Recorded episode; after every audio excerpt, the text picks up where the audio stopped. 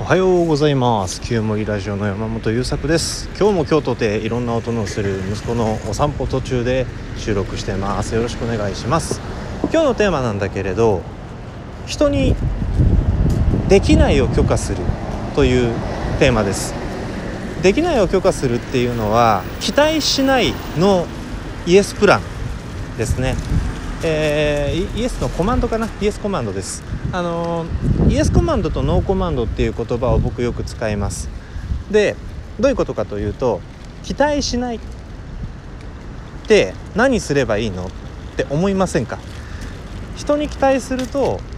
まあ期待ってね基本的には、えー、こちらが相手に対して押し付ける一方的なものであることが多いのでこの期待を手放すことができれば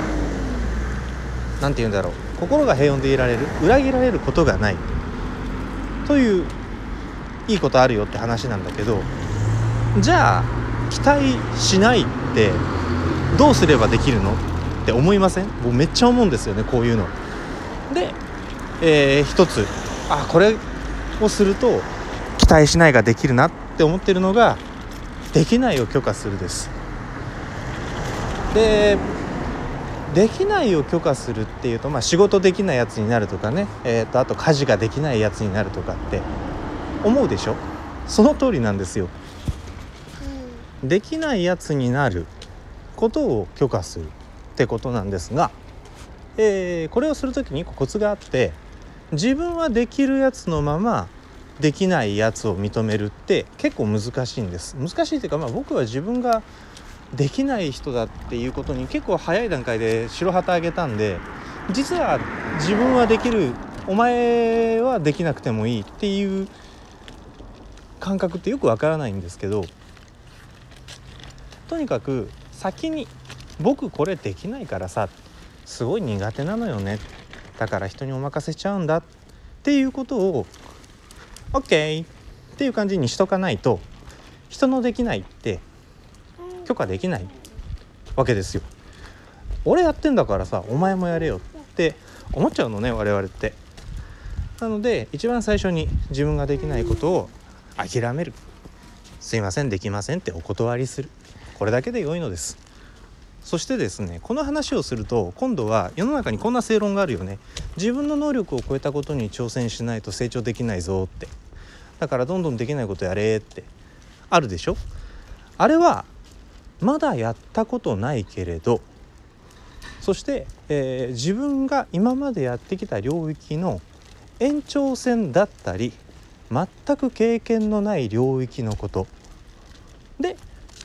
自分の能力よりもちょっと上かなっていうことにはどんどんチャレンジするといいよっていう意味。つまりやったことはあってこれが苦手で自分がやるとめちゃくちゃ生産性が低いってことが分かっていることを無理してでも引き受けろって意味じゃないってことね。分かります？やったことないこととかこれまでやってこれていたこと楽しくやってこれていたことの延長線上でさらにレベルの高いこととかだったらバンバン引き受けちゃえ。でもやったことあるんだけどやればやるほど疲弊したりものすごい疲れちゃったりできないことはないけどめちゃくちゃ生産性が低いことはどんどん断れって意味。あの RPG プレイしてて魔法使いだけで全クリしようって思わないじゃん。魔法強いかもしれんけど聞く相手と聞かない相手がいろいろあって管理大変だし MP 管理も大変だし何より打撃が死んでるから。あ打撃と防御も大体死んでるかな。だから普通に物理が強い相手と向き合ったらボコボコにやられちゃうじゃん。そんなのはなんか勇者とか戦士に任せようって話になるじゃん。でそういうことなのですよ。僕らの能力ステータスってとんがってるところもあればへっこんでるところもあるわけさ。でわざわざへっこんでるところで世の中とか生活と向き合わないでもいくないっていう話です。結構ねこれこれをこそ頑張るっていう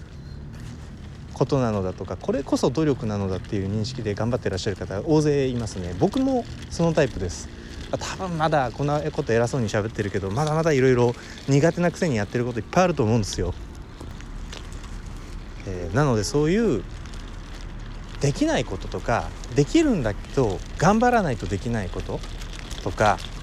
やってきたんだけどしんどいなと思ってることとかどんどんやめようっ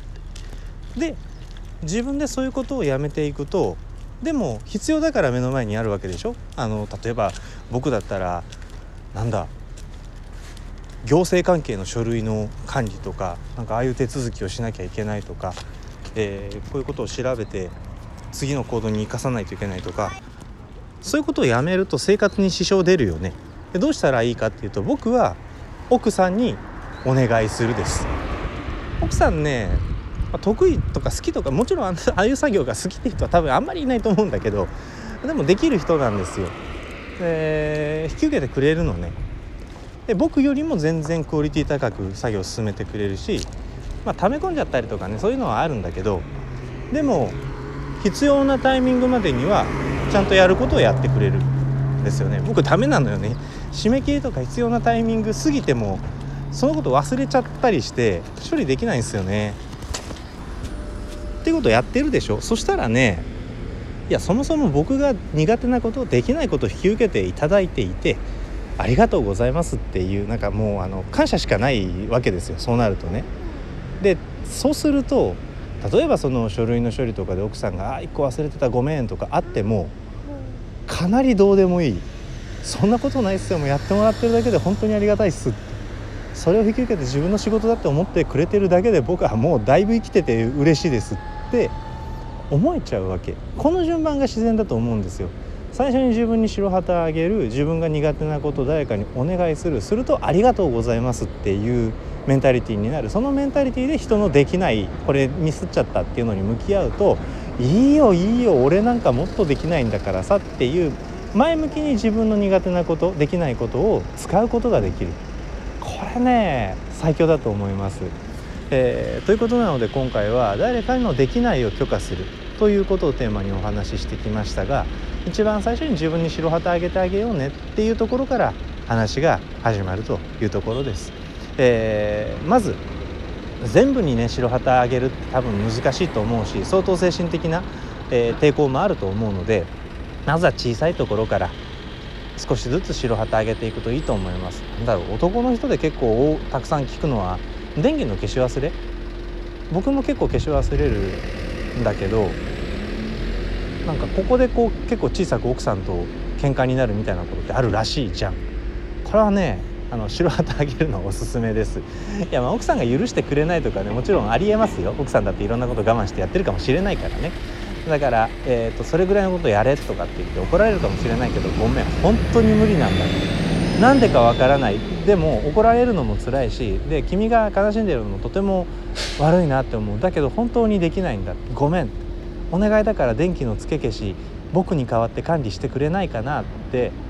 お願いしてみるのはいいかもしれないですね。でそれでうっさいそれぐらい自分でやれって言われたらもう 頑張るしかないんだけどさ。そしたら今度は工夫の世界だよね。電気パッチンって消すところになんかメモ貼り付けるとかそんなことが始まるんだと思うんですがまずは自分ができないことに白旗あげる。